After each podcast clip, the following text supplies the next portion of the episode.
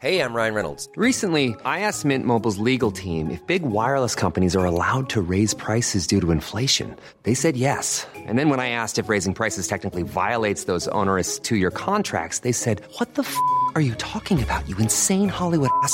So to recap, we're cutting the price of Mint Unlimited from $30 a month to just $15 a month. Give it a try at mintmobile.com slash switch. $45 upfront for three months plus taxes and fees. Promo rate for new customers for limited time. Unlimited more than 40 gigabytes per month. Slows. Full terms at mintmobile.com. 15h30, je suis ravie de poursuivre cet après-midi en votre euh, compagnie. Dans un instant, ce sera 90 minutes. Je vous présenterai mes invités. Mais avant cela, le point sur l'info à 15h30. Donc, Clémence Barbier. On connaît désormais les premiers membres du gouvernement candidats aux législatives de juin prochain. Parmi eux, Gérald Darmanin se présente dans le Nord, Gabriel Attal dans les Hauts-de-Seine, Jean-Michel Blanquer dans le Loiret. A l'inverse, Bruno Le Maire, député dans l'Eure, et Éric Dupont-Moretti dans le Nord ont annoncé qu'ils ne brigueront pas un nouveau mandat de député. En Chine, le bilan de l'effondrement d'un immeuble la semaine dernière a porté à 53 morts après la découverte de nouveaux corps. Le bâtiment de 8 étages qui abritait un hôtel, des appartements et un cinéma s'était écroulé le 29 avril dans la ville de Changsha, dans le centre du pays, pour une raison, pour une raison encore indéterminée. Une enquête a été ouverte pour rechercher les causes de la mort d'une spéléologue lors d'une sortie scolaire, alors qu'elle encadrait des collégiens lors d'une visite des cuves de Sajnas en Isère. La femme a été emportée par la crue après avoir sauvé une adolescente. L'enseignante et un autre guide ont pu être sauvés. Les élèves, eux, avaient été extraits de la grotte. Les invités de 90 minutes info. Aujourd'hui, j'ai le plaisir d'accueillir Sabrina Medjeber. Soyez la bienvenue. Vous êtes euh, essayiste et directrice de l'EFSCI, qui est l'école française supérieure de conseil en images. C'est ça. À vos côtés, Lou Vialet, bonjour. Soyez le bienvenu également. Vous êtes politologue et directeur de l'agence publique. Yves Durand est également avec nous, vice-président du Conseil national de territoire de progrès. Bonjour. Bonjour. Et Benjamin Morel, maître de conférence en droit public à l'université Paris-Panthéon Assas. Au sommaire de 90 minutes info, nous, nous, reviendrons évidemment sur la guerre en Ukraine et sur cet embargo européen sur le pétrole russe qui a du mal à passer dans toute l'Europe, notamment vis-à-vis de la Hongrie. Vous avez pu le voir dans le, flash de Clémence Barbier. Nous parlerons également de l'obésité, fléau, épidémie même, dit l'OMS. En Europe également, c'est un sujet médical, mais pas seulement un sujet sociétal. Nous parlerons aussi de ce qui pourrait être une défaillance de la justice avec cet homme qui, a été, euh, qui avait été condamné à, 20 ans de prison pour un meurtre et qui a euh, violé une jeune femme fin avril. Mais avant cela, la politique, je sais que ça vous intéresse, qu'on a suivi évidemment ce qui s'était passé. Et ces tractations, ça a encore été très long hier, quatre heures de discussion au Conseil national du PS pour avaliser cet accord avec la France insoumise et devenir donc NUP, je ne sais pas si on le prononce comme ça, cette euh, nouvelle euh, Union populaire, écologique et sociale. Et voilà, l'accord qui a été euh, validé donc à 62 ce ne fut pas une partie de plaisir, ce fut assez difficile et Olivier Faure s'est euh, longuement justifié hier. Écoutez ce qu'il dit. Nous ne sommes pas devenus insoumis. Les écologistes ne sont pas devenus insoumis. Les communistes ne sont pas devenus insoumis. Pas plus qu'hier, ceux qui nous rejoignaient étaient devenus socialistes. Il faut maintenant dépasser et faire en sorte que dans les prochaines semaines, eh les Françaises et les Français aient le sentiment de voir un front uni, une gauche unie, qui se bat pour eux et non pas les uns contre les autres. Sabrina, je commence avec vous. Euh, Sabrina Medjeber. Alors, nous ne sommes pas devenus insoumis. Il l'a quand même précisé, parce qu'on va y revenir. Il y a des frondeurs euh, et des dissidents. Cet accord ne réjouit pas tellement tout le monde au, PS, mais je vous ai entendu commenter euh, ce qu'il disait. Alors là, je, voulais vous entendre. Alors, effectivement, Jean-Luc Mélenchon a parfaitement bien réussi son hold-up hégémonique sur toutes les forces de gauche, hein, puisque maintenant, vous voyez-vous, ça s'appelle l'UP, hein, donc Union populaire économique et sociale. il a euh, enfin, le, comment dire, le Conseil national du Parti socialiste a voté l'adhésion à 69% hier. Ça a quand même créé des, dissidences, effectivement, parce qu'il y a une partie de la gauche euh, dont Bernard Cazeneuve fait partie, justement, et qui a décidé de se retirer de cette alliance ou de cette coalition. il a quitté le PS. Il a hein. quitté le PS, d'ailleurs, définitivement, parce qu'il refuse cette, cette alliance avec, avec LFI, qu'il juge communautariste et islamo-gauchiste. Et il a d'ailleurs tout à fait raison. Moi, je partage largement son avis. Maintenant, euh, ce qui est assez drôle, c'est de, constater en fait le renversement de vapeur entre le début des années 80 où la gauche du gouvernement avait avalé le PC et fait du Front National un parti euh, oppositionnel, et de voir qu'aujourd'hui c'est l'extrême gauche qui coalise toutes les forces et qui euh, a réussi à affaiblir la gauche du gouvernement et notamment parce que euh, le, score, les scores du PS euh, sont tout à fait affligeants. On les a vus au municipal comme on les a vus euh, à la présidentielle. Avec Je vais ouvrir le débat, mais vous ne pensez pas que ce qu'a fait Olivier Faure permet quand même de sauver le PS en gardant quelques circonscriptions, en gardant aussi, et on le sait, ça a de l'importance, un, poids des finances. On va... Alors évidemment, c'est très tacticien de ta part, mais c'est également parce qu'il y a des raisons d'appareil et des, de finances en, en sous-bassement, évidemment. Yves Durand. Oui, moi j'ai été membre du Parti eh Socialiste, député socialiste pendant 25 ans, donc euh, je, me vois là d'ailleurs sur la photo. Donc euh, euh, je suis en désaccord total avec cet accord qui, qui, signe au fond la mort du Parti Socialiste. Mais d'un autre côté, Olivier Faure, qu'est-ce qu'il fait? Il essaie de, de sauver au prix de, de, quelque chose d'inacceptable sur le plan idéologique, il essaie de sauver du financement et quelques circonscriptions. Est-ce qu'on euh, peut l'en condamner? Probablement, si on regarde au fond des choses. Il est évident que euh, cet, accord d'union populaire ne, peut pas gouverner ensemble. Ils sont d'accord sur rien. Mais au fond, ça, vient de beaucoup plus loin que ça. Je dirais, pour aller très rapidement et, peut-être un peu, brutalement, euh, Olivier Faure n'est pas l'assassin du Parti socialiste, il n'en est que le croque-mort. Mais est-ce que. Alors, je, vous pose la question quand même. On sait que vous n'êtes pas d'accord. Cette union-là, si on écoute vraiment entre les lignes Olivier Faure, elle a été faite pour des raisons électoralistes et non pas programmatiques. Il le dit, nous ne sommes pas devenus insoumis. Donc est-ce qu'on pouvait, c'est très cynique, mais la politique c'est du cynisme aussi, on le sait, malheureusement peut-être.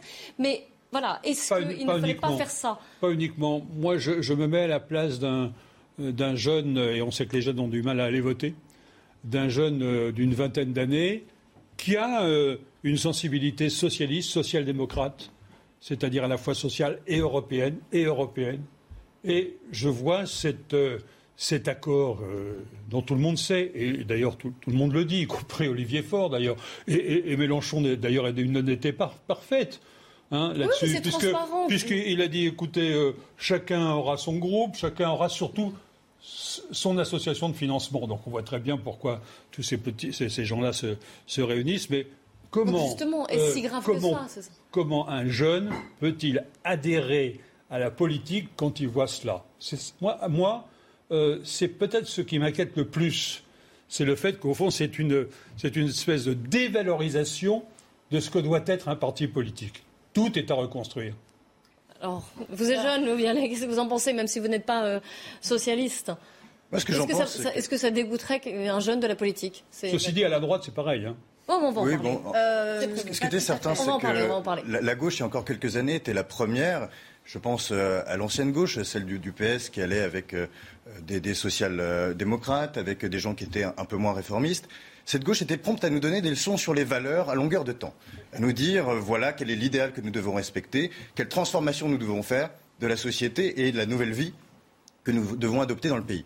Et ce qu'on voit aujourd'hui, finalement, c'est quoi? C'est que le Parti socialiste, qui était le parti des petits, qui s'est euh, fondé là-dessus, la SFIO, le, parti qui défendait le plus fragile, se vend aujourd'hui pour un plat de lentilles. Et ce qu'on a aujourd'hui, c'est un peu la coalition des magouilleurs, finalement. Le socle commun de ces gens de la LFI et des social-démocrates euh, du Parti socialiste, ou bien des Verts, le socle commun n'est pas idéologique, il n'est pas là du point de vue des idées. Ce qui les rassemble, c'est tout simplement l'opposition à un système, à Emmanuel Macron, à à peu près tout ce qui se passe. Ce qui se passe, c'est qu'ils veulent finalement incarner cette opposition dans les mois et les années qui viennent. Tiendront-ils en tant que coalition? Sans doute pas. Il y a effectivement trop de différences sur l'international, sur le rapport au capital et au travail, et effectivement aussi euh, sur, on a pensé à la Russie, à la Crimée. Il y a des différences extraordinaires sur la manière de, gérer cette transition énergétique. il y a de quoi être dégoûté et en même temps ne pas être surpris finalement, parce que en, réalité, cet astre noir qui est Jean-Luc Mélenchon, qui aspire absolument tout vers lui, qui éclipse la lumière et les lumières du débat aussi, la raison qui promeut quelque part l'obscurantisme et ah, une. Vous y allez, là. Eh bien, moi, ce que je pense, c'est qu'il n'y a aucune cohérence idéologique dans ce parti, si ce n'est finalement la politique de la popote. C'est quelque chose qui dégoûte absolument tout le monde et a priori qui ne grandit pas du tout la politique. Bon, il y a un côté stratégique et il y a un côté euh, question des valeurs. Sur le côté stratégique, en réalité, si vous voulez exister aujourd'hui en tant que formation politique, vous avez besoin de deux choses. Vous l'avez dit, vous avez besoin d'un groupe parlementaire parce que le groupe parlementaire, il vous permet d'avoir accès à tout un tas d'instruments, commissions d'enquête, Et vous avez besoin d'argent. Si la gauche n'emporte pas les élections législatives, ce qui est tout de même à l'heure actuelle encore l'hypothèse la plus probable, en réalité, cet accord n'aura fait que les élections législatives et le Parti socialiste gagnera de l'argent et un groupe, ce qui lui permet demain de voir devant. Par ailleurs, s'il avait présenté des candidats contre, voilà, contre les candidatures de euh, l'Union populaire avec les Verts et les communistes, 93% des électeurs de gauche disent qu'il faut faire l'Union. Donc du coup, ces candidats auraient, seraient partis perdants. Donc en fait, Olivier Faure avait, d'un point de vue stratégique, pas réellement le choix. Ensuite, du point de vue des valeurs, il y a deux points qui sont problématiques. Il y a la question de l'Europe, mais il y a toujours eu une frange eurosceptique au sein du Parti socialiste. Donc je ne vois pas en quoi c'est quelque chose qui aujourd'hui représenterait tout, tout d'un coup une digue entre les socialistes et les insoumis. Et il y a la question de la République. Mais euh, sur la question de la République, sur la question de la laïcité, etc., Europe Écologie Les Verts n'est pas plus clair que la France insoumise. Personne ne s'est jamais indigné des alliances entre le PS et ELV. Pourtant, pour le coup, celui qui fait scandale ces derniers jours, c'est pas Jean-Luc Mélenchon, c'est Éric Piolle. Absolument, Donc là, je crois que pour le coup, il y a également la nécessité de voir ça de manière un peu plus large. Permettez-moi de, de, souscrire à ce que vous venez de dire euh, en dernière instance, ce qui est tout à fait vrai. Effectivement, il y a cette question de la République et de la fracture républicaine que, que, présage justement la dynamique euh, LFI. Euh, justement parce qu'on parle du cas Éric Piolle. Éric Piolle, alors on ne sait pas s'il veut faire de Grenoble la hein. capitale. Il, est, il, est, vert, mais disons qu'il il est coalisé avec euh, aujourd'hui le parti de, Mélenchon et donc voilà donc c'est une nouvelle union. C'est une nouvelle union absolument. Donc le cas Éric Piolle est très important parce qu'il est très menaçant. Voyez-vous, quand on, on banalise le burkini dans les piscines, qui est le patrimoine vestimentaire de l'islam radical, qui en fait justement une, promotion, là en tout cas la promotion de la ségrégation des sexes, de la fin de la mixité républicaine dans les piscines, je trouve ça très grave. D'autant plus que je voulais souligner le cas de Tahabouafs, qui a été investi par le parti de la LFI, Tahabouafs qui est misogyne, sexiste raciste, c'est-à-dire notoirement condamné par la justice pour injure raciste envers Linda Kebab. C'est donc ça que la LFI projette comme incarnation de la représentation nationale. Permettez-moi de dire que je trouve ça extrêmement inquiétant. Yves Durand. Oui, je, disais tout à l'heure euh, que, Olivier Faure n'en était que le croque-mort du Parti socialiste parce que, au fond, cette, euh, cette situation dure depuis un moment je pense que le Parti socialiste, comme j'en ai été un des responsables, je, porte ma part de responsabilité, n'a pas eu, euh, à, partir d'un certain moment, et je pense à partir de 1983 d'ailleurs, euh, le, tournant de ce qu'on a appelé la rigueur au moment du mandat de, premier mandat de François Mitterrand, sur le problème de l'Europe d'ailleurs, mais sur d'autres problèmes aussi, notamment sur celui de la République, n'a pas eu le courage, il faut le dire comme ça est, d'ouvrir un véritable débat entre nous, euh, de façon à régler, à purger un certain nombre de problèmes, dont celui-là. Absolument, c'est un problème qui a été. Ce qui a amené d'ailleurs à l'intérieur même du Parti socialiste à avoir des positions, je vais reprendre le, terme de, de, Manuel Valls, des positions irréconciliables qui fait qu'on est resté ensemble ben, pour des raisons euh, souvent d'ailleurs tactiques, stratégiques, et puis parce qu'il y a aussi le poids de la gestion des collectivités locales, où les socialistes font un travail qui est souvent d'ailleurs apprécié par, les, électeurs, il n'y a qu'à regarder les élections, mais qui, au fond, ont, miné euh, l'unité et l'unité idéologique de ce que doit être l'expression social-démocrate. Et on en arrive aujourd'hui à cette, euh, situation qui, a donné qui a donné le résultat électoral de, France, de, François non, de Benoît Hamon d'abord en 2017 et, confirmé, si je puis dire, par euh, Anne Hidalgo euh, euh, il y a quelques semaines. Est-ce que vous conseillez à certains, j'allais dire qu'adorent, mais pas forcément, de, de partis socialistes, justement de soutenir des candidatures dissidentes comme le fait Carole Delga, par exemple? Il n'y a pas qu'elle. Hein. Il y aura des candidatures dissidentes. Moi, je pense qu'elles sont, inévitables à partir du moment où cette espèce d'alliance euh, euh, de, la carpe et du lapin fait que euh, n'y a pas se présenter en union pour des élections législatives, c'est avec l'idée de gouverner. C'est ce qu'on a fait en 1997. c'est l'idée également de la France insoumise euh, qui, met Premier ministre Jean-Luc Mélenchon. Bien sûr, hein, mais je vois mal les candidats socialistes qui, ont, qui vont porter euh, les couleurs de l'Union populaire, etc. Vous avez donné le nom tout à l'heure. Euh, coller des affiches avec leur tête et la tête de Jean-Luc Mélenchon qu'ils ont attaqué d'ailleurs il y a encore quelques semaines en disant Mélenchon Premier ministre. Parce que, parce que ce n'est parce que ce n'est pas crédible compte tenu des désaccords de fond qu'il y a, qu'il y a, qu'il y a entre eux. Donc euh, c'est ça qui fait que euh, pourquoi que Carole Delga euh, soutienne ses amis dans, dans, sa région, que d'autres soutiennent des candidats socialistes qui n'ont pas été investis par, par cette nouvelle union, mais qui restent socialistes, c'est inévitable. Je crois que c'est des problèmes un peu infinitésimaux qui, quelque part, n'intéressent pas la, vie nationale et l'opinion publique des Français, en réalité. C'est des problèmes, là, en l'espèce locaux, de qui va soutenir qui. Moi, je soutiens un peu ce que vous avez dit, c'est-à-dire que, finalement, en 97, on avait cette autre union de la gauche avec euh, l'artisan qui était... La gauche plurielle. En combat exactement, la gauche plurielle, et qui était dans un objectif de gouvernement. C'était une gauche social-démocrate, une gauche réformiste, et qui voulait gouverner. Et elle a gouverné pendant cinq ans. Et ce qu'on voit aujourd'hui, c'est qu'en fait, cette gauche ne veut pas gouverner.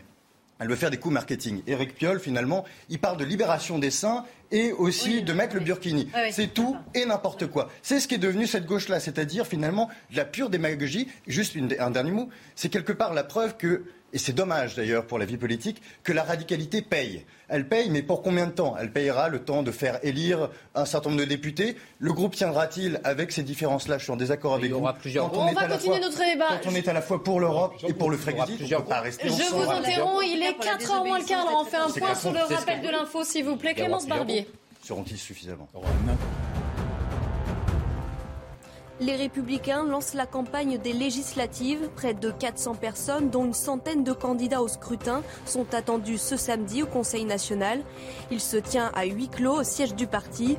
Les candidats se verront remettre une charte qu'ils devront signer d'ici au dépôt officiel des candidatures, affirmant leur indépendance politique.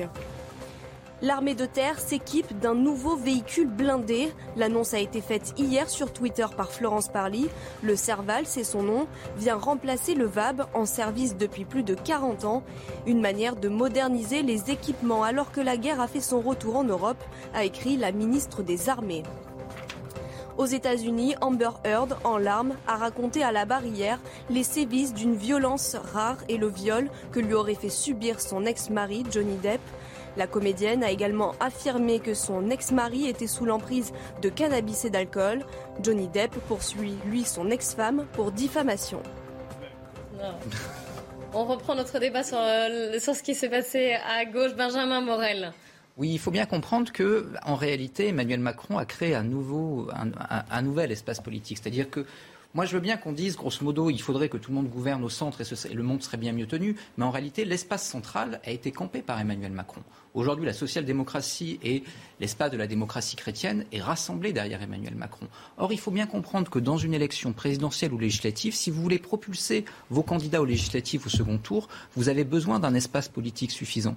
Si jamais vous n'avez pas de stratégie d'alliance et que vous ne coalisez pas un espace politique suffisant, la réalité, c'est que vous n'avez aucun second tour et donc, au bout du compte, pas de financement, pas de groupe, pas de députés. Donc, aujourd'hui, pour la gauche de la gauche et pour le Parti socialiste, il y a une nécessité d'alliance. Soit vous alliez, soit vous disparaissez. Et c'est la problématique de la droite. C'est-à-dire que probablement, ça va être extrêmement compliqué pour la droite lors de ces élections législatives parce que vous avez un camp central qui est uni, parce que vous avez une gauche qui est unie et que vous avez une droite qui est désunie.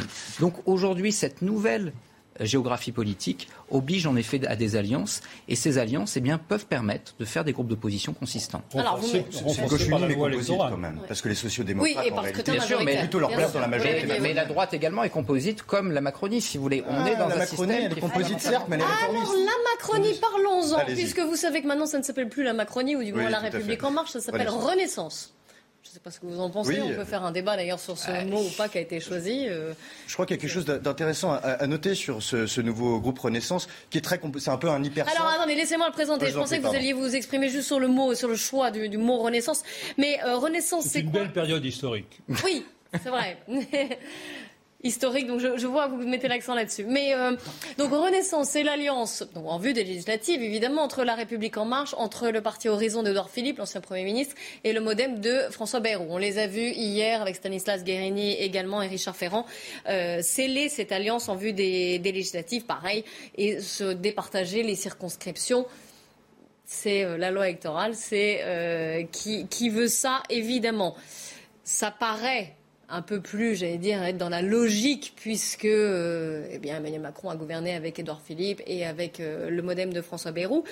À savoir qu'on se demande, donc c'est plus logique que ce qui s'est passé à gauche, mais quand même, est-ce que vous pensez que là, étant donné que c'est le dernier mandat d'Emmanuel Macron, son quinquennat, qu'il va falloir trouver un successeur aussi, est-ce que des, divergences ne vont pas apparaître au fur et mesure? Et est-ce que cette unité ne va pas être ébranlée avec euh, le quotidien, avec les lois et les années qui passent. Ça va être évidemment compliqué parce qu'en réalité, on discutait hors micro, mais en fait, tous les seconds mandats de président de la République sont difficiles. Parce qu'en réalité, vous avez un mandat qui va être le dernier mandat pour Emmanuel Macron, c'est constitutionnellement inscrit. Donc vous avez soit des députés qui vont dire, grosso modo, eh bien, euh, la République en marche, c'est fini après Emmanuel Macron, donc je n'ai aucune chance. Donc à partir de là, je vote en mon âme et conscience la discipline majoritaire, bien peu pour moi. les égaux reprennent Exactement. ou bien, oui, ou tout bêtement les convictions, hein, et c'est c'est pas c'est pas sale.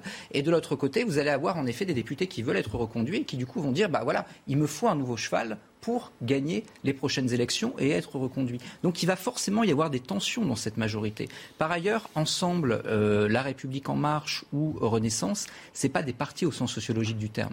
Un parti, c'est quoi au sens sociologique? C'est quelque chose qui vous prend à la sortie du lycée, qui vous fait passer pendant 20 ans dans les collectivités territoriales, qui vous forme, dans lequel vous construisez vos relations sociales et qui un jour vous envoie à l'Assemblée nationale. Ah, c'est pas la, version. Euh, Exactement. La...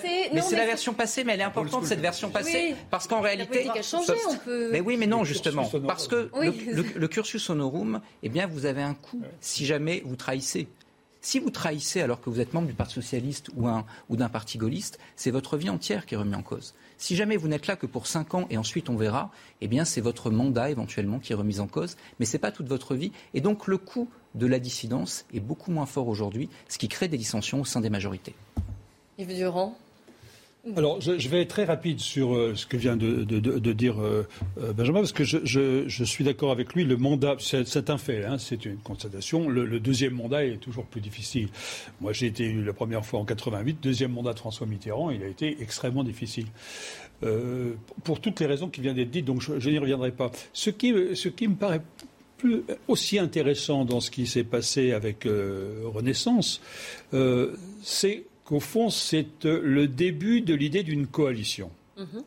euh, entre des partis qui sont euh, certes alliés, en gros, sur un programme de gouvernement, globalement, hein, parce qu'on n'en a pas encore le périmètre ni les objectifs, mais qui, se, rallient sur l'essentiel, sur un essentiel de valeur, mais qui restent quand même différents. Il y a la démocratie chrétienne, il y a le centre droit, il y a, la République en marche qui est une forme de social-démocratie euh, un peu libérale. Bon, mais voilà, c'est une coalition.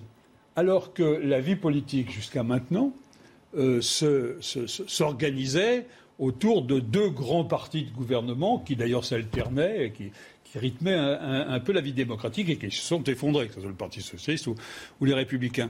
Donc l'idée, cette idée de voir un gouvernement de coalition à l'Assemblée nationale, moi, me paraît intéressant parce que c'est une forme de, ça va, ça va, ça va avoir, devoir avoir des conséquences sur le plan institutionnel. D'ailleurs, la réforme institutionnelle m'apparaît absolument essentielle. Et pas, uniquement la loi proportionnelle sur, pour les législatives. Mais c'est un changement de nature de la, de la, vie politique. On se rapproche un peu, je vais être euh, caricatural, on peut se rapprocher un peu de l'Allemagne, si vous voulez. Voilà. Lou Vialet, puis Sabrina Medjeber. Oui, moi je crois que Emmanuel Macron est en danger de reine d'angleterrisation d'une certaine manière. Vous savez, c'est le chef d'État qui n'a aucun pouvoir exécutif d'une certaine manière. Puisque c'est pas, son, pas son tempérament. Non, c'est pas, son tempérament. C'est pas non, mais c'est ça. Et j'ai pas terminé.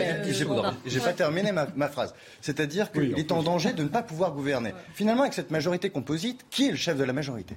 On a à la fois un Richard Ferrand qui est euh, dans la ligne directrice d'Emmanuel Macron, qui est un des chefs de la majorité. De l'autre côté, on a M. François Bayrou qui sera un des chefs de la majorité et M. Édouard Philippe qui est un autre possible chef de la majorité. Dans ce contexte où finalement, on l'a dit, Emmanuel Macron ne sera pas réélu la prochaine fois. Donc le rapport de force n'est pas dans son sens.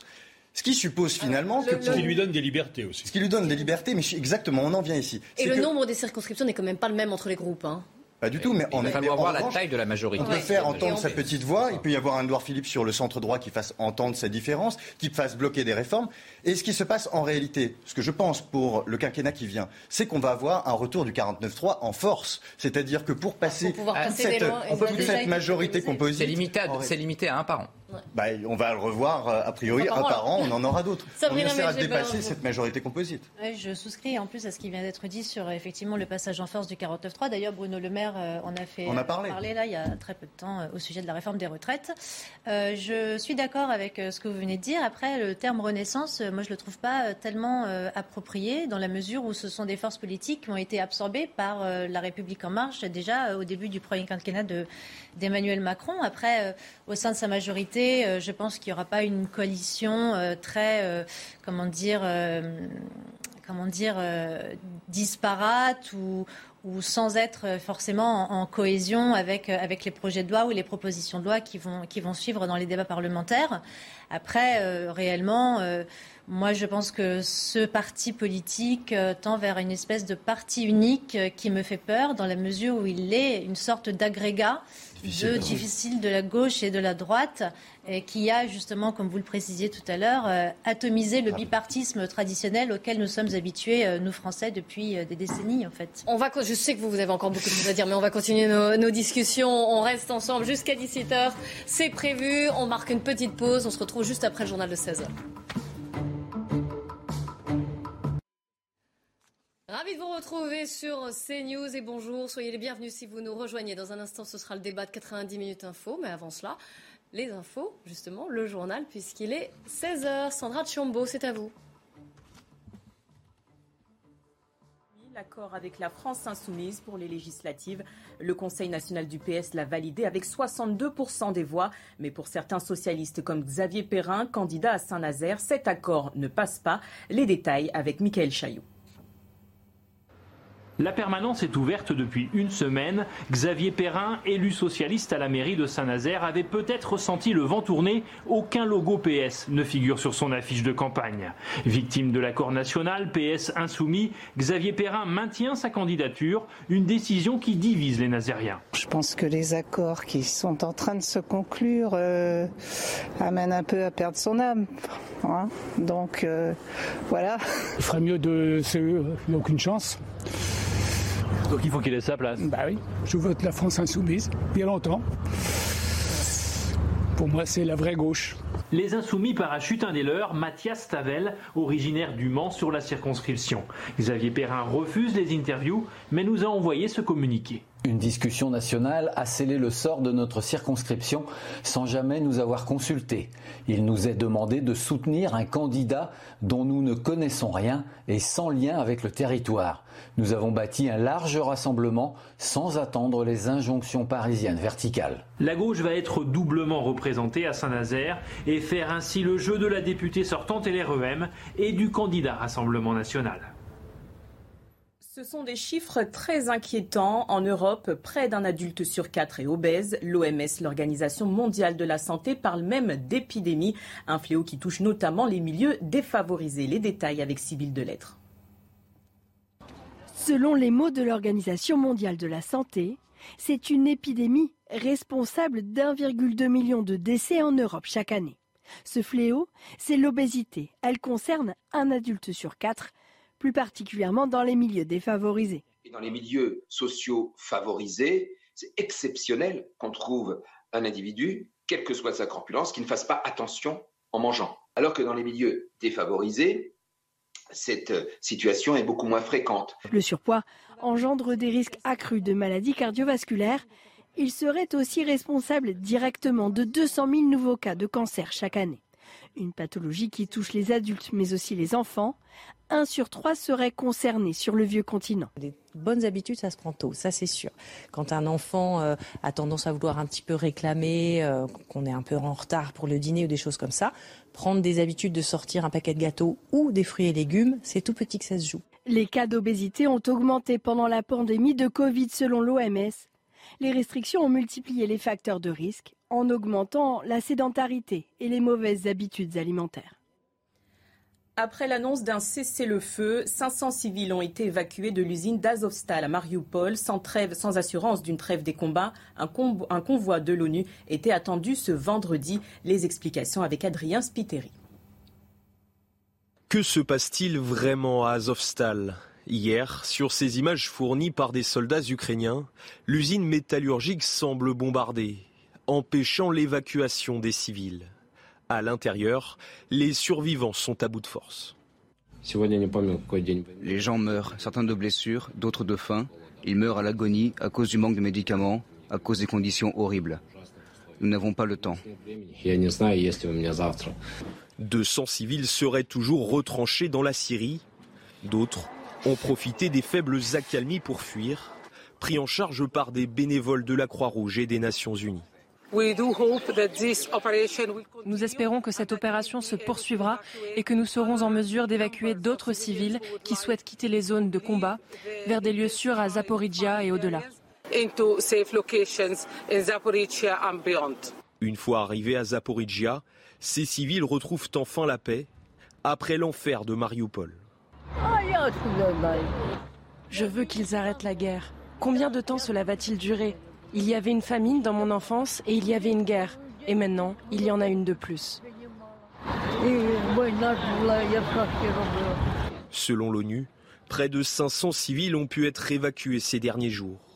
Un nouveau convoi est attendu aujourd'hui à Mariupol, sans assurance d'une trêve des combats. 90 minutes info qui reprend donc sur CNews avec aujourd'hui Benjamin Morel. Je vous rappelle que vous êtes maître de conférence en droit public à l'Université de Paris Panthéon-Assas. À vos côtés, Yves Durand, vice-président du Conseil national de territoire de progrès. Sabrina Medjeder, essayiste, directrice de l'École française supérieure de conseil en images. Et Lou directeur de l'agence publique et politologue. Justement, vous vouliez revenir encore un peu sur la politique avant d'aborder nos autres sujets d'actu, notamment le pouvoir d'achat. Euh, mais vous vouliez parler aussi, puisqu'on abordait la question des législatives, on a parlé de la gauche, on a parlé du centre avec cette nouvelle coalition, Renaissance, sous l'étiquette de la, majorité. Euh, et Reconquête, alors on a vu une, une, affiche hier, la première qui a été euh, dévoilée par le parti d'Éric Zemmour. On y voit donc Éric Zemmour, en gros, à côté de Bruno Attal, qui est candidat pour la 14e circonscription du Rhône, c'est celle de Vénissieux, celle où, où euh, le, est candidat pour la France insoumise. Qu'est-ce que cela vous inspire? Alors, je rappelle que Éric Zemmour a présenté des candidats dans 550 circonscriptions. Pas, devant, pas dans les circonscriptions d'Éric Ciotti, de Marine Le Pen et de Nicolas Dupont-Aignan. Hein, oui, parce qu'il n'en avait pas les moyens, il n'avait pas la possibilité de gagner face à eux et ça aurait été une, des défaites cuisantes. Donc, euh, de ce point de vue-là, il a été réaliste. Ce que je note, c'est qu'en revanche, il semble ne pas être réaliste quant à la campagne qui s'annonce.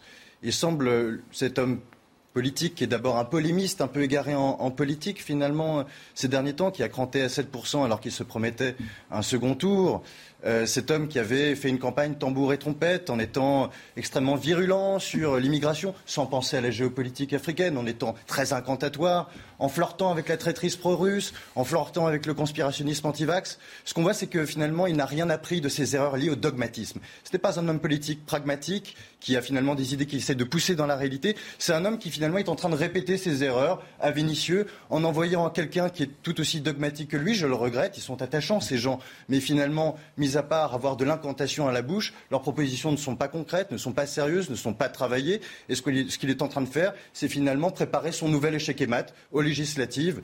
Et c'est un peu pathétique pour cette partie-là de la vie politique française qui amenait des sujets qui étaient importants dans la vie politique nationale, l'insécurité, l'immigration. Mais en en parlant, il a quand même mis, voilà, au début de la campagne notamment. Oui, mais en en parlant, Madame, de manière dogmatique et incantatoire. L'immigration, le problème, c'est le problème de la porte sud de l'Europe. Qu'est-ce qu'on fait avec cette porte sud de l'Europe? Comment faisons-nous la transition énergétique avec l'Afrique Comment faisons-nous en sorte que l'Afrique ne soit pas finalement, eh bien, euh, le talon d'Achille de l'Europe Nous n'avons absolument rien. Mais on va ouvrir le débat, on va laisser les autres pauvre parler. pour la politique française. Trois points. Moi, je vais rester sur la sur la cuisine électorale, mais premier point, c'est plutôt intelligent en réalité, parce qu'en effet, on a eu une hypermédiatisation du cas à Abouaf. Mettre quelqu'un qui puisse permettre ben, d'incarner un duel, même si probablement l'élection va plus se faire entre Tahabouaf et la maire communiste. Non, je précise que Bruno Attal est, gardien de la paix. voilà. précise. Non, pour ceux qui. Mais malgré tout, voilà, du, point de vue du, point de vue politique, c'est plutôt intelligent. Ensuite, euh, si vous voulez financer euh, votre parti, euh, vous devez faire 1% dans 50 circonscriptions. C'est aussi simple que ça. Et donc, à partir de là, vous devez présenter le maximum de candidats possible parce qu'en réalité, le financement est lié au nombre de voix que vous faites au premier tour des législatives. 1,50€ environ par voix. Donc, ce faisant, plus vous présentez de candidats, plus vous avez ensuite des financements pour durer sur le prochain quinquennat. Le troisième élément, c'est que bah, c'est le miroir inverse de ce qui se passe à gauche. Tout à l'heure, on disait, pour arriver à avoir des députés, il faut faire alliance. Il faut camper de manière large votre espace politique. Euh, Éric Zemmour a tenté de tendre la main au Rassemblement national qui évidemment n'en veut pas parce que problème c'est qu'évidemment Reconquête voudrait prendre la place du RN, donc il n'y aura pas de système d'alliance. Il n'aura probablement pas de député ou il en aura s'il en a une poignée, mais malgré tout, il y a les deux premiers éléments qui jouent. Sabrina Medjeber alors euh, moi, j'aurais tendance à saluer en réalité euh, le bilan d'Éric Zemmour hein, pour un parti qui est né il y a sept mois, qui a euh, fait élire plus de 2 millions d'électeurs en France, qui est le premier parti de France avec plus de 125 000 euh, adhérents. Je trouve que c'est pas euh, risible comme constat et comme bilan. Je pense qu'il a, au contraire, peut-être certainement compris comment passer du statut de polémiste au statut de politique. 7%, Il a, alors 7%, c'est, je ne dis pas que c'est grandiloquent, je dis simplement que ça a le mérite au moins d'être vu, d'être, C'est un parti des radicaux.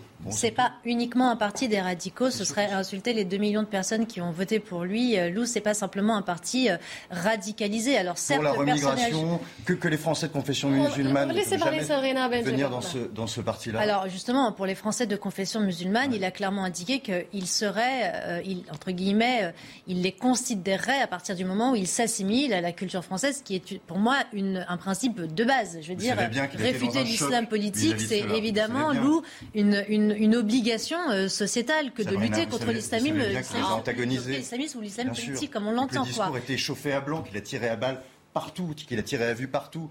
Et quand Alors, ça, a été, plaisir, ça a été dans le détail du programme, justement, oui, ça a, été, ça a été malheureusement la manœuvre dont il a utilisé qui lui a fait défaut. C'est justement pour ça qu'il se retrouve là aujourd'hui complètement réduit. À installer un duel de polémistes, un, duel de caricatures. Les Français. Alors là, vous avez parlé d'une circonscription. Il y en a 550. Moi, ce que je voulais juste parce que c'est la première affiche qui a été dévoilée. Ça annonce un petit peu le climat de la campagne. C'est-à-dire, on met des caricatures et finalement, ça joue dans le sens de ceux qui parlent de Sabrina puis Yves Durand. Non, ce que je voulais dire, c'est que. Et puis le temps presse, on a Effectivement, il y a trois blocs qui se sont constitués, qui se constituent pour les législatives. Et le bloc du camp national n'a pas réussi, malheureusement, malgré la main tendue d'Éric Zemmour à Marine Le Pen, à se constituer comme, comme bloc plus ou moins solide pour les législatives. Et je trouve ça, voilà, une, une, maladresse ce soir du, second tour. Alors oui, effectivement, mais voilà, on va pas revenir là-dessus. On a suffisamment D'un point de vue structurel, c'était important de le dire.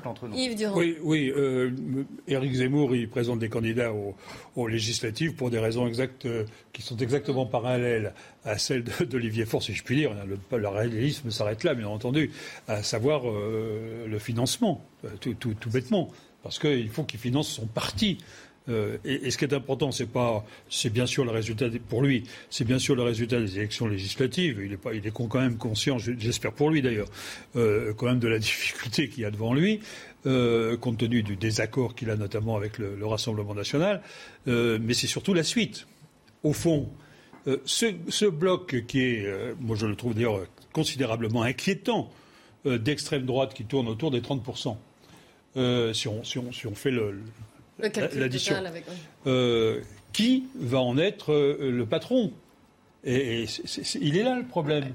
Et, il est là, il, est là le, débat entre euh, Marine Le Pen, Zemmour et tous ceux qui l'entourent, en, particulier Marion Maréchal, et puis un petit, les petits groupes autour de De Villiers, enfin toute cette extrême droite dont, que, je, que je n'ose qualifier. Donc voilà, c'est là le sujet. Et, donc, euh, euh, quelle, sera la force, euh, y compris financière, de son parti par rapport à la suite, y compris par rapport aux élections présidentielles de 2027 Oui, non, rapidement, il y a à mon avis trois éléments qui permettront de jauger ou pas le succès d'Éric Zemmour lors de ces législatives. Premier élément, est-ce que lui est élu? S'il est élu, ah il a une place. Est-ce va se présenter aussi, S'il se présente et qu'il est élu, il a pour le coup une voix au Parlement et ça, ça change malgré tout. Bien sûr. Le deuxième élément, c'est combien de voix il fait? Parce qu'encore une fois, on l'a dit, de ça dépend les financements. Et troisième élément, qui ne dépend pas de lui, quel va être le score et quel va être le nombre de députés du Rassemblement national? Si vous avez un groupe RN, 15 députés, c'est euh, le RN n'y est encore jamais arrivé hors période proportionnelle en 86-88. Mais si jamais le RN a un groupe, on le disait pour la gauche, il y a tout un tas d'avantages qui vont avec le groupe et le RN s'installe structurellement comme force d'opposition. Si jamais le RN n'a pas de groupe, c'est plus ouvert pour reconquête. Voilà. Je, suis en désaccord avec ce que vous avez dit sur si M. Zemmour est élu député. On a bien vu que lorsque Marine Le Pen était parmi les non-inscrits, ça lui donnait pas une voix supplémentaire. C'était ah, en, en, non, en tant que chef de parti qu'elle avait une voix. C'est ce qu'il aura. Il aura le crachoir médiatique. Mais a priori, c'est pas au Parlement, en étant seul, sans groupe et donc sans possibilité de s'exprimer, de participer réellement à la vie des amendements, etc. En tant que non-inscrit, en tant que non-inscrit, en tant que non avait-il un porte-voix en étant à l'Assemblée en, tant, en tant que non-inscrit, vous n'avez pas plein de plein d'outils, mais vous avez plusieurs choses. Vous pouvez poser des questions au QAG, vous pouvez déposer des propositions de loi, vous pouvez déposer des amendements. C'est pas en tant que député à l'Assemblée nationale.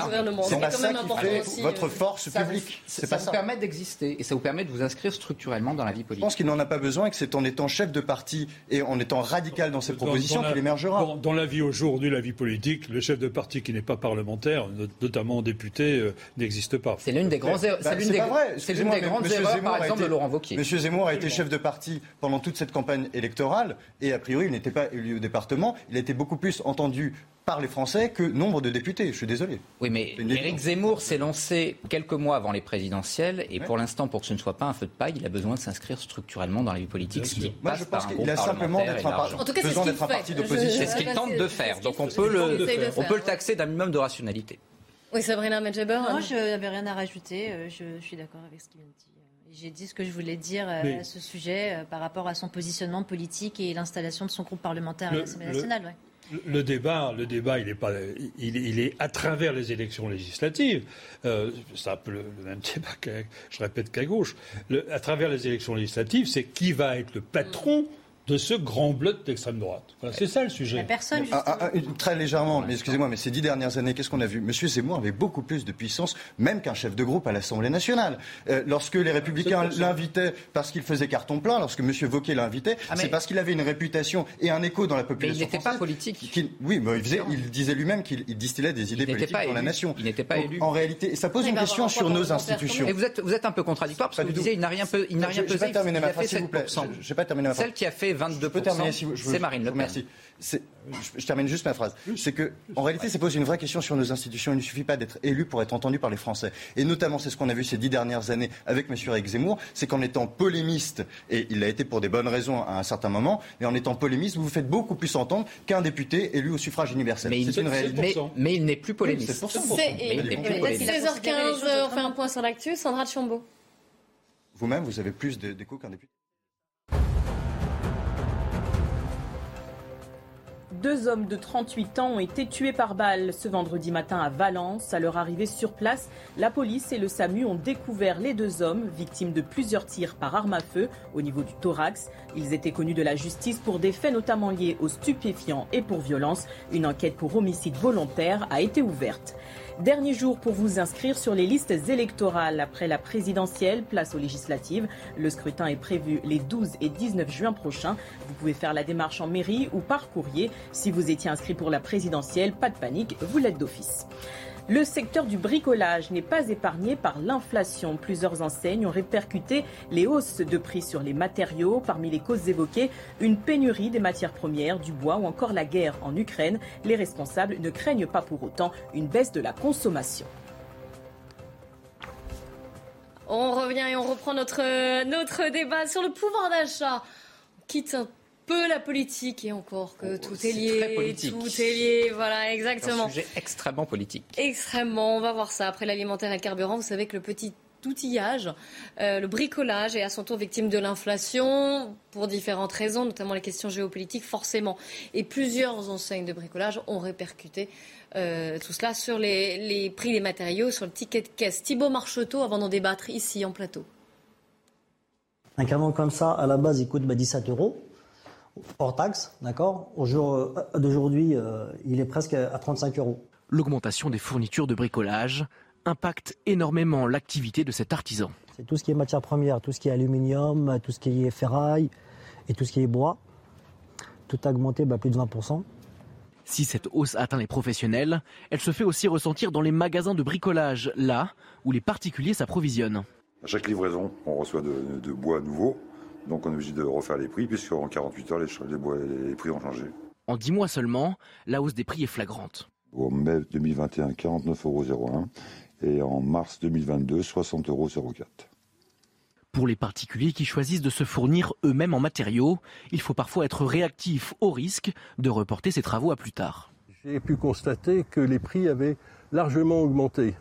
Et tant et si bien qu'il y a eu un moment une augmentation de 10%, ce qui m'a obligé quasiment à signer très très rapidement le devis qui m'était proposé malgré l'augmentation, euh, tout simplement pour éviter que cette augmentation euh, ne soit amplifiée. Malgré la hausse des prix, le secteur affirme maintenir de très bons chiffres, et ce, depuis les derniers confinements.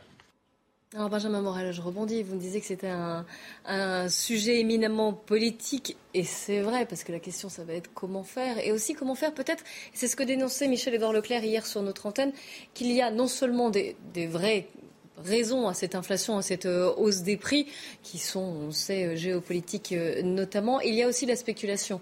Il n'y a pas que des pénuries, il y a aussi un effet d'aubaine pour certains, et qu'il va falloir faire la différence quand même Il y a plein d'effets, c'est-à-dire que d'un côté, on a fait pendant des années du quantitative easing, ce qui permettait de sauver du point de vue euh, des dettes publiques et eh bien les, les, finances des États, mais en réalité, vous créez des bulles spéculatives. Donc c'est le premier élément.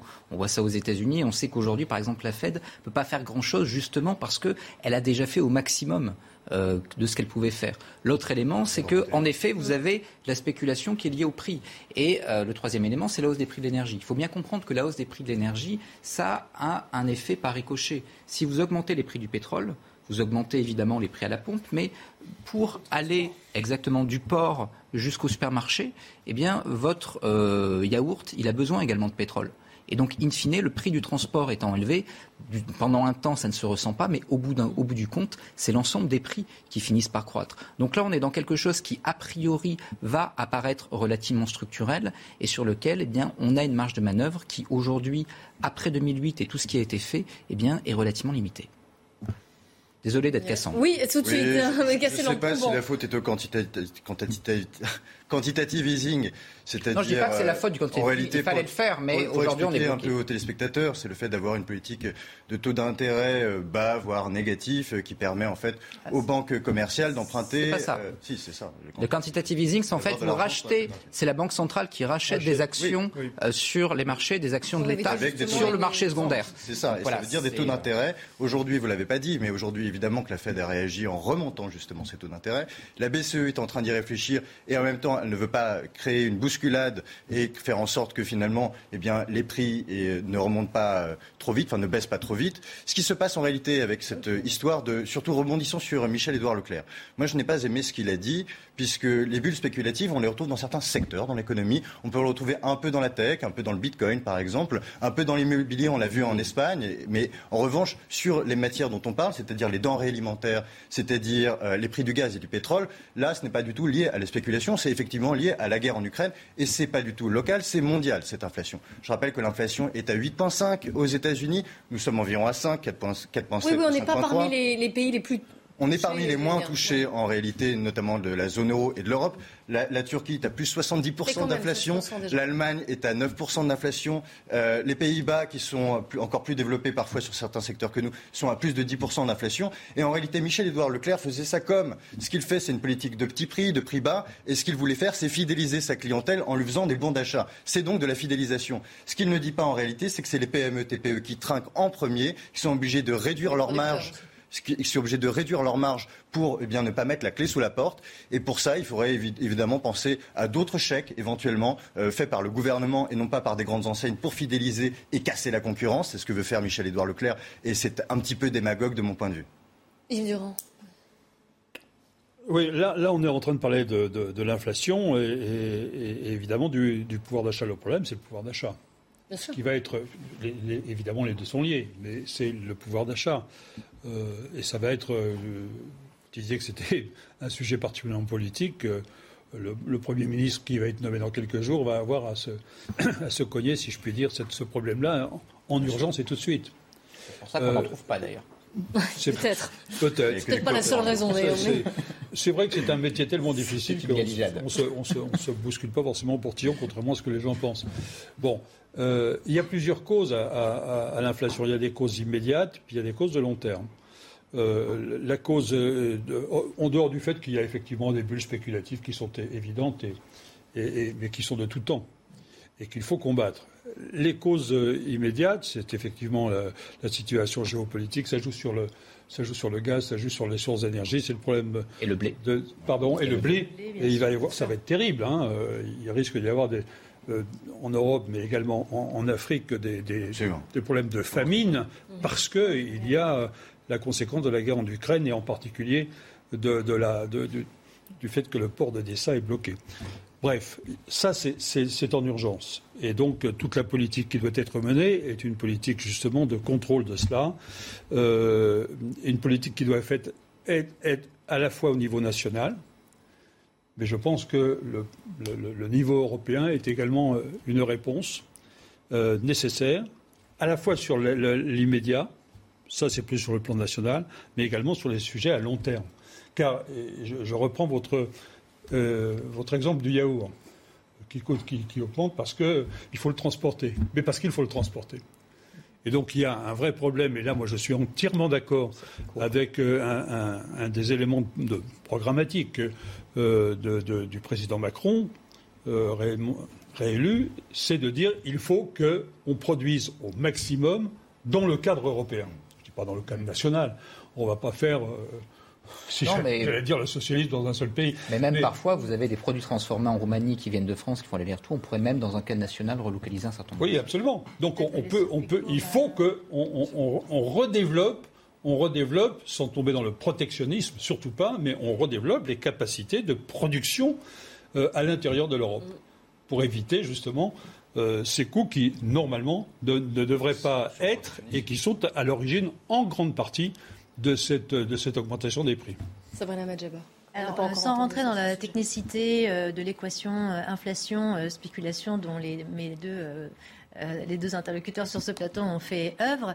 Euh, moi, je tiens à souligner un chiffre qui est quand même assez inquiétant, celui de l'INSEE, qui rappelle que l'inflation a été euh, évaluée à plus de 4,5 en avril, une inflation qu'on n'avait jamais connue depuis 1985, qui justement pose la question bah, justement de la, des différentes crises auxquelles nous avons euh, et nous allons euh, devoir faire face, à commencer par la crise alimentaire dont vous parliez, et justement qui revient à poser la question de la souveraineté justement euh, alimentaire et énergétique dans la mesure où comment est-ce qu'on pourrait reconstituer le localisme et les circuits courts qui justement défavoriserait l'exemple du yaourt par exemple qui passe par tout un circuit géographique. Bien fait cet exemple. Oui. Il est repris par voilà, qui fait un circuit géographique et qui malheureusement acte acte de, de, de, cette crise énergétique à travers notamment la, la flambée des prix du pétrole notamment. Mais euh, moi, je m'intéresse euh, aujourd'hui, en tant que citoyenne, par exemple, euh, à la hausse incroyable des prix déjà que nous subissons. C'est-à-dire le prix de la baguette est passé de 1,30€ à 1,70€. Le prix du chausson aux pommes, il est passé de 1,70 à 2,10, ne serait-ce que dans ma propre boulangerie. Moi, c'est prévu. J'essaye. Alors, évidemment, je il y a des liens de, toutes ces considérations théoriques, mais d'un point de vue pratico-pratique, il y a une crise alimentaire qui s'amoncelle, qui va être à à mon avis, cataclysmique, sans parler, ne serait-ce que par rapport à ce que vous disiez au sujet du Maghreb et de l'Ukraine, qui est le premier grenier à semences euh, du Maghreb, en plus de la sécheresse, parce qu'il faut savoir qu'au Maroc, les nappes phréatiques sont asséchées. Donc le Maghreb va connaître une crise alimentaire sans précédent. Et du coup, peut-être même une crise, nous, que nous allons subir, une crise migratoire sans précédent. Donc, toute cette crise géopolitique à des dommages collatéraux qu'il faut non seulement interroger, mais qu'il faut absolument essayer de résorber au plus vite. Oui, moi je suis, euh, je suis pour défendre les artisans, quand bien même ils augmentent un petit peu leurs tarifs. Ils nous font des produits de qualité, le pain de qualité en France. Je suis contre Michel-Édouard Leclerc qui veut faire la baguette à 30 centimes et mettre tous nos artisans boulangers sur le carreau. C'est inadmissible. Pour vous répondre, une seule seconde, vous, vous, êtes contre, vous êtes contre tant mieux. Vous êtes contre le protectionnisme, je suis pour une taxe carbone aux frontières qui nous permette justement de ne pas avoir un dumping sur des matériaux extrêmement produits avec beaucoup de pollution. Et une dernière chose pour en terminer là, si nous avons des problèmes à cause des approvisionnements en pétrole et en gaz, investissons dans les nouvelles technologies de transition pour avoir des sources alternatives d'énergie, c'est-à-dire les deep tech, les green tech et tout ça qui nous permettra justement d'avoir de la croissance. Trois, trois, sur la question alimentaire, il faut voir que ça va nous toucher directement, mais ça va surtout nous toucher indirectement. C'est-à-dire que si jamais vous avez des troubles, notamment dans les pays qui sont les pays qui aujourd'hui sont pris par la famine, il faut voir que ce sont des, des pays producteurs d'énergie. Et donc on risque d'avoir un double problème de hausse des prix de l'énergie. Le problème, c'est pas tant celui de l'inflation, c'est celui du reste à vivre. Et ce reste à vivre, il passe par l'énergie, il passe par l'alimentation, il passe également par le logement. Et c'est l'un des points sur lesquels on peut avoir à court terme des leviers. Eh bien, on reste ensemble. On continue de parler, on continue de discuter et de débattre, évidemment, sur des sujets qui sont liés à la guerre en Ukraine aussi, notamment l'embargo sur le pétrole russe qui euh, sème la zizanie au sein de l'Union européenne. On parlera également de l'obésité, fléau, épidémie même en Europe. A tout de suite. On va revenir sur le, alors, il est 16h30 presque. Alors, avant de reprendre notre débat de 90 minutes info, on va faire un point sur l'info avec Sandra Chombo.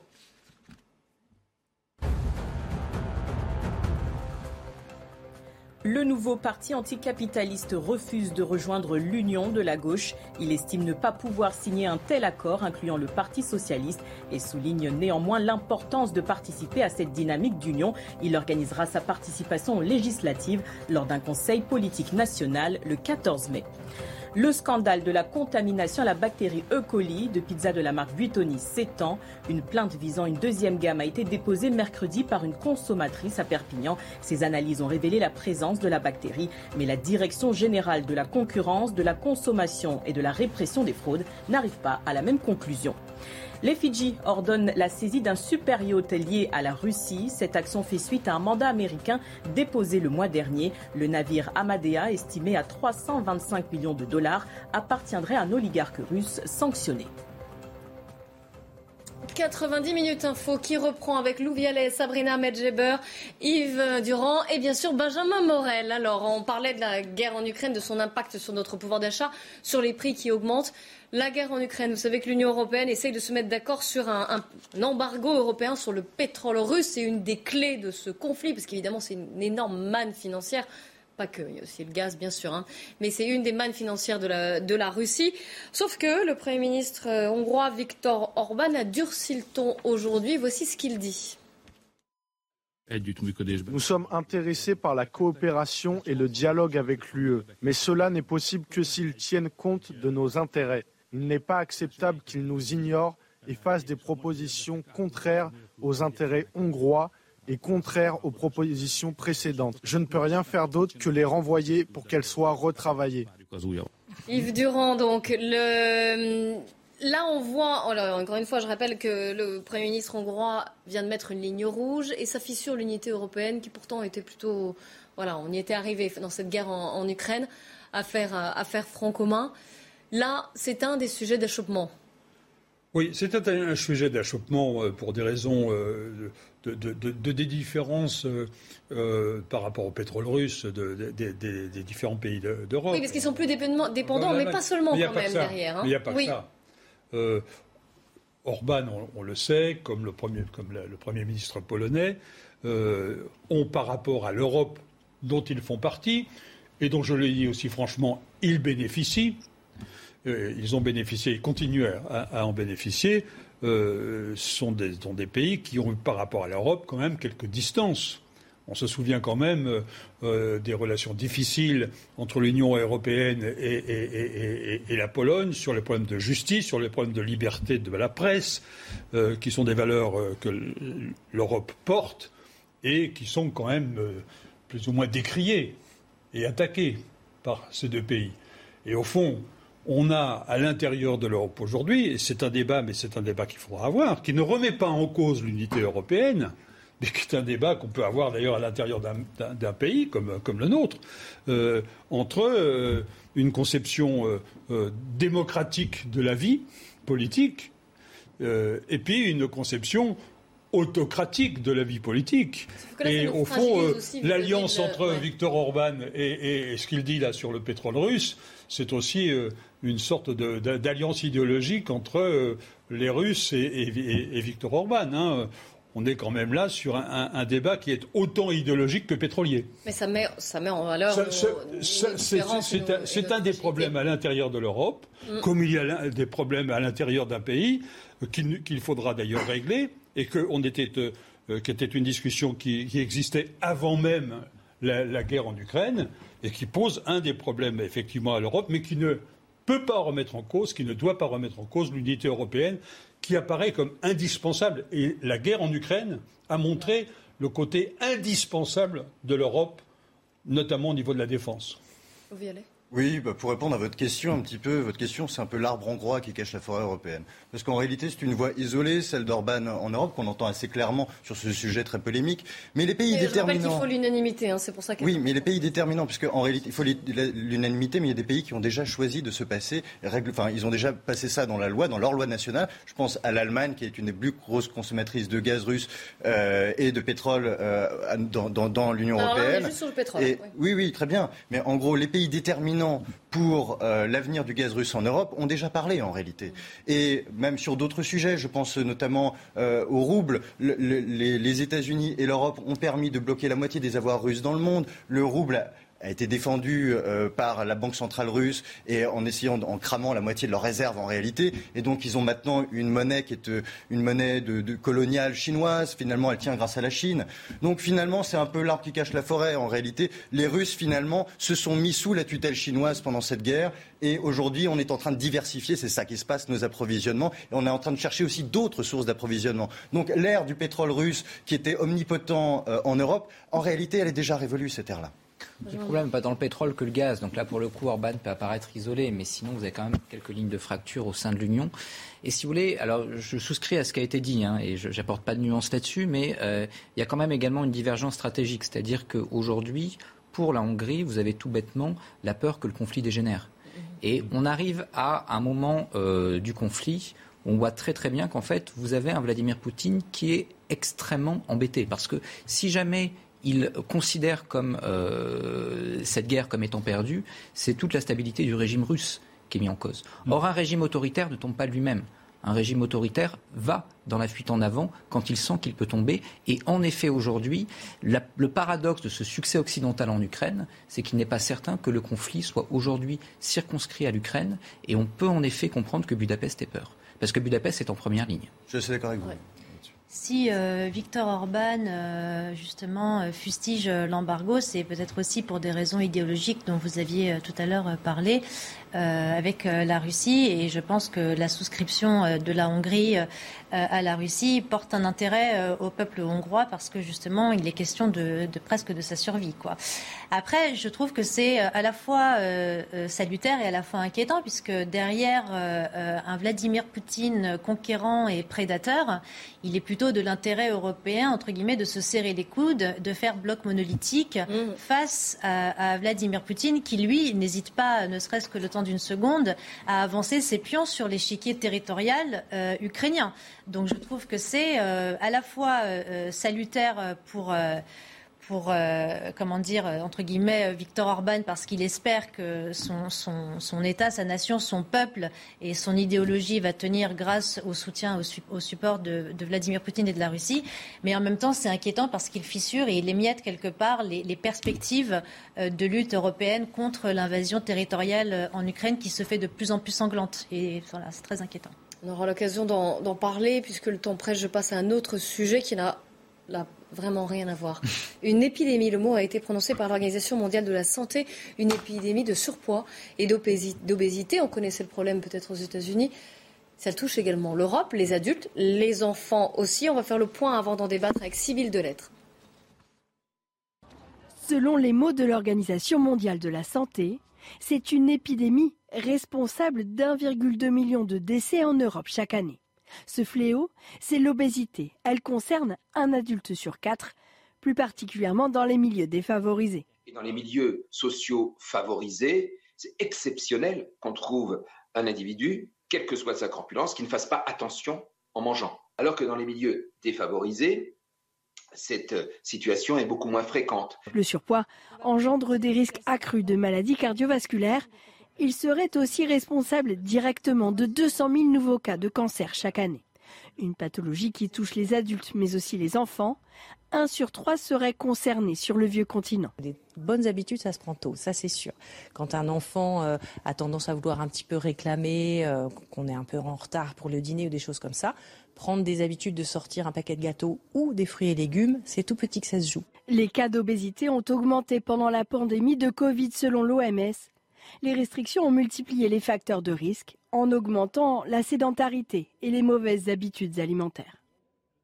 C'est un souci médical, c'est un souci euh, sociétal également, l'eau Absolument, puis c'est un souci, aussi pour notre sécurité sociale, hein, puisque finalement, euh, euh, c'est aussi les Français qui payent les soins de santé euh, des gens qui sont atteints de cette maladie. En revanche, tout l'État d'ailleurs qui se fait très maternel, j'allais dire, à notre égard à ce sujet. Alors, justement, moi, ce que je pense surtout, c'est que c'est une question de modèle.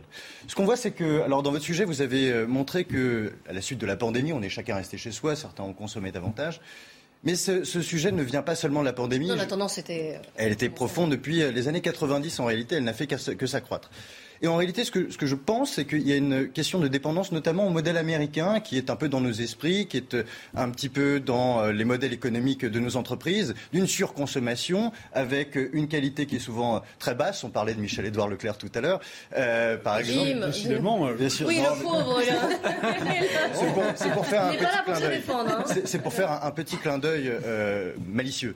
Et donc, il y a cette question du modèle, de savoir à, penser à un autre modèle qui ne soit pas celui de la surconsommation. Et d'avoir des produits de, meilleure qualité. Mais avec ça, surtout, le rôle, l'État et aussi les enseignes ont des rôles à jouer, non pas en déresponsabilisant les citoyens. Et moi, je me souviens de campagnes de publicité ou de mise au pinacle d'une personnalité qui s'appelait Madame Iseut. Vous savez, cette euh, chanteuse dont on ignore un peu les chansons. Hein. A priori, elle n'a fait aucun hit, mais elle est connue. Elle a été en photographie sur, je crois, des grandes places parisiennes. Elle est allée donner la leçon euh, sur être bien dans son corps, admettre son corps à la télévision française. Mais lorsqu'on fait passer des obèses qui ont une maladie, qui ne sont pas bien dans leur peau et qui ne doivent pas être présentés comme des modèles, ni comme des victimes, il faut les responsabiliser. Il faut évidemment les médicaliser, il faut aussi les aider à perdre ce poids, mais il ne faut pas les présenter en modèle et décomplexer la jeunesse en leur disant vous pouvez être soit iseutre, soit une femme qui est tout à fait mince. Il faut leur dire écoutez, c'est dangereux finalement de se nourrir trop. Et Iseut, oui, il n'y a pas que des femmes.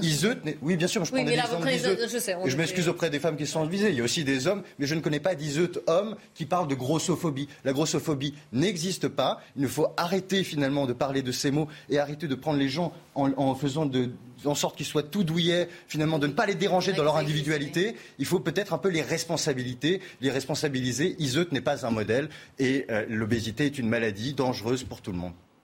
L'opinion, elle mérite d'être tranchée. Euh, oui, non, mais là, l'obésité est, un, est un, vrai, vrai, fléau qui date d'avant, euh, effectivement, la, la, pandémie. Moi, je voudrais revenir au pouvoir d'achat. Parce que mm. les deux. Les deux c'est lié, bien sûr. C'est lié. Et je voudrais que dans l'étude de l'OMS, on aille un peu plus loin, c'est peut-être ce qu'elle fait d'ailleurs, hein, et de voir quelle est euh, la répartition, je dirais, sociale de l'obésité. Parce que quand on voit, par exemple, le prix, des légumes, les, légumes frais, enfin un certain nombre d'alimentations, euh, d'aliments qui sont euh, euh, conseillés par les pédiatres et les médecins, mais les pédiatres en particulier, pour éviter cette obésité, on voit le, voit le prix et, on voit très bien que, au fond, on n'est pas à égalité devant l'obésité sur le plan social. Moi, j'ai été maire d'une commune de la banlieue de Lille et avec des quartiers populaires, et je m'apercevais que, au fond, c'était à la cantine, parce qu'on y faisait très attention, que euh, les, gamins, euh, dès la maternelle, apprenaient à euh, manger autre chose que des frites, quoi. Manger équilibré, varié. Manger équilibré, eh mais il y avait l'éducation à cela, mais il y avait aussi le coût. Et je savais très bien que c'était le seul repas qu'ils avaient d'équilibré et que chez eux, et c'est pour ça que je dis, les deux euh, sujets, pouvoir d'achat et obésité, sont, sont, sont, sont liés.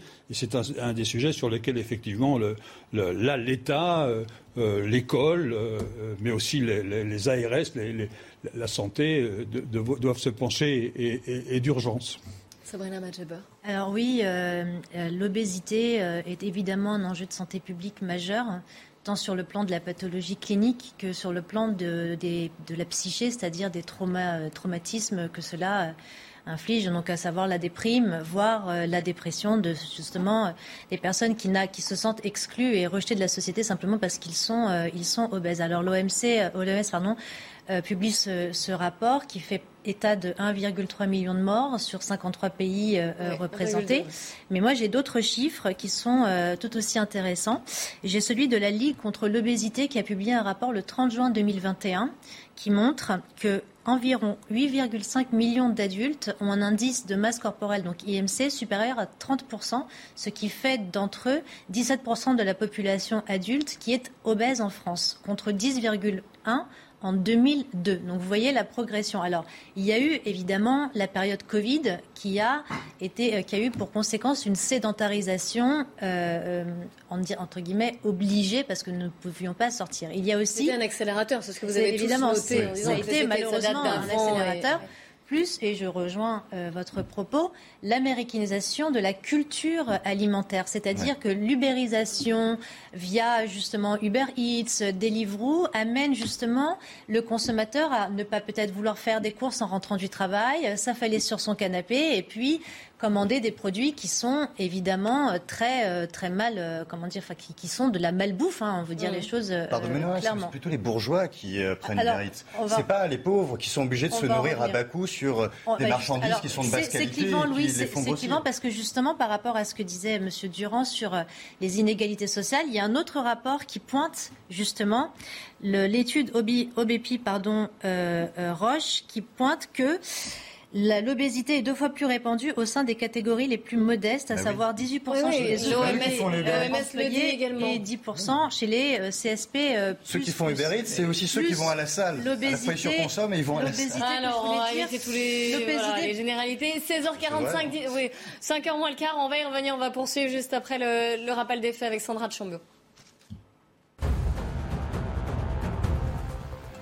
Reconquête dévoile sa première affiche de campagne pour les législatives. Éric Zemmour figure aux côtés de Bruno Attal, gardien de la paix et candidat à en Auvergne-Rhône-Alpes. Ce dernier aura pour adversaire le militant de la France insoumise, Taha Bouafs. Le secteur privé a enregistré plus de 66 100 créations nettes d'emplois au premier trimestre, soit une hausse de 0,3%. Selon le rapport de l'INSEE publié ce vendredi, il continue sa progression malgré un léger ralentissement par rapport à fin 2021. Le Pentagone dément toute aide à l'Ukraine pour cibler des généraux russes. Le ministère américain de la Défense a répondu aux accusations de plusieurs médias dont la chaîne NBC. S'ils reconnaissent transmettre des informations, les États-Unis affirment ne pas participer aux décisions prises par les militaires ukrainiens. Sabrina Medjeber, je vous redonne la parole. Vous n'aviez pas fini. Euh, à propos, de, donc on est au sujet de cette obésité et de cette alarme, ce signal, d'alarme qui a été tiré par l'OMS. Absolument, et j'indiquais justement précédemment que ça creusait des inégalités sociales, justement du fait du pouvoir d'achat des classes sociales. Alors, je vais avoir peut-être une lecture marxisante euh, du problème, mais il est vrai que alors je vais un peu caricaturer, mais la petite bourgeoise du 16e, elle, elle peut aller faire ses courses chez Naturalia. Naturalia est une chaîne de magasins, de, circuits courts. Alors, pardon, pardon, mais c'est pour citer un exemple un peu plus concret, voilà, et qui, voilà, qui est un magasin où on, achète un kilo de pommes de terre à 6 euros, peut-être aller à la grande épicerie, acheter un kilo de tomates à 4 euros, alors qu'une famille, euh, disons, dont le revenu commun est, est évalué à 2000 euros, qui a quatre enfants à nourrir, elle n'a pas forcément les mêmes possibilités de faire un panier d'achat que celle qui est célibataire et qui habite dans le 16e arrondissement. Donc évidemment, ça a un lien avec le pouvoir d'achat, c'est inéluctable. Oui, non, rapidement, en plus, c'est un système qui s'entretient. Si vous, vous disiez la grossophobie n'existe pas, oui et non. C'est-à-dire qu'en effet, il ne faut pas déculpabiliser les gens, etc. Mais en même temps, euh, lorsque vous êtes obèse, c'est l'un des éléments les plus marquants en termes de discrimination. Lorsque vous avez... Non, je suis d'accord, mais souvent on emploie... Bien sûr, bien sûr. Mais lorsque vous avez une personne qui est en surpoids, vous savez aujourd'hui dans les enquêtes qu'elle a beaucoup moins de chances d'être embauchée, etc., etc. Et donc vous avez des gens qui en fait sont assignés à domicile socialement. Parce que du coup, ils mangent mal. Et du coup, ils ont moins de chances de s'élever socialement. Et du coup, ils mangent d'autant plus mal et leurs enfants également. Donc on est face à un problème de santé publique qui est également un problème social. Effectivement, c'est bien Et clinique. Merci. Et clinique, bien sûr. Merci beaucoup à vous quatre d'avoir participé à ce débat de 90 minutes info et le débat qui continue évidemment sur CNews. Dans un instant, vous retrouvez Anthony Favali. Je vous souhaite une excellente soirée à tous et bien sûr un très bon week-end.